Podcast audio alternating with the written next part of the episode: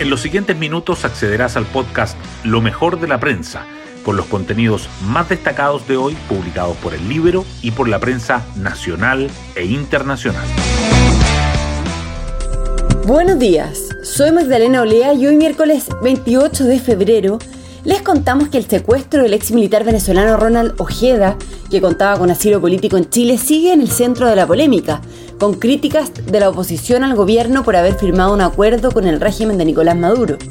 Por lo mismo, hoy en la tarde los presidentes de Chile Vamos, demócratas y del Partido Republicano sostendrán una reunión con autoridades en la moneda para conocer mayores antecedentes de este caso.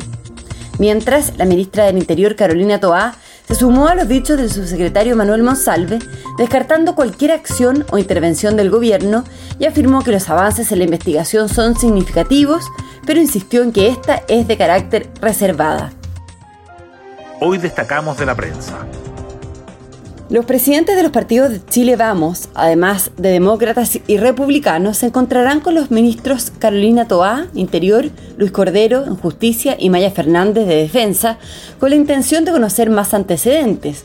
La oposición considera que el gobierno no ha dado información suficiente y también critica al subsecretario del Interior, Manuel Monsalve, por el convenio firmado con Venezuela en enero. Crece las dudas sobre a quiénes se les condonará el CAE y cómo hacer que los deudores sigan pagando. Más de 818.000 personas están en etapa de pago del crédito con aval del Estado, pero un 57% se encuentran morosas. Investigadores ven una relación directa con la condonación que el presidente Boric prometió en su campaña.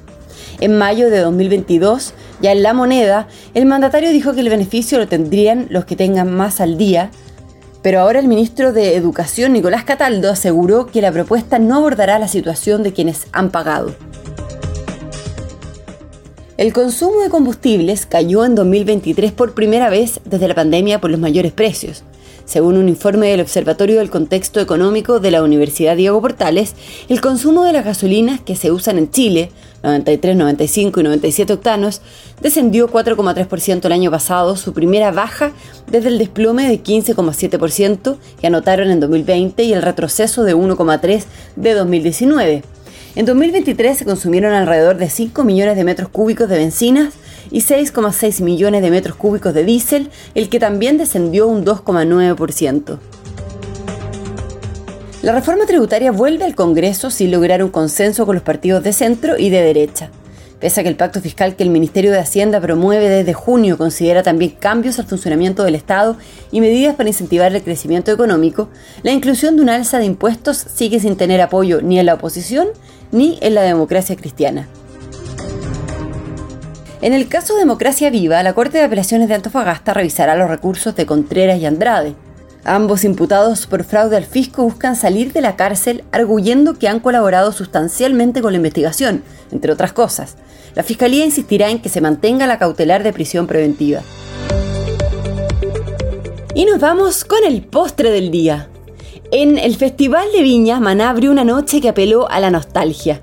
La tercera jornada del evento tuvo una obertura dedicada a Celia Cruz. Después, el grupo mexicano se reencontró con el público de la Quinta Vergara con un repertorio concentrado en sus hits. Y la banda australiana Men at Work, recordada por sus éxitos ochenteros, se encargó del cierre.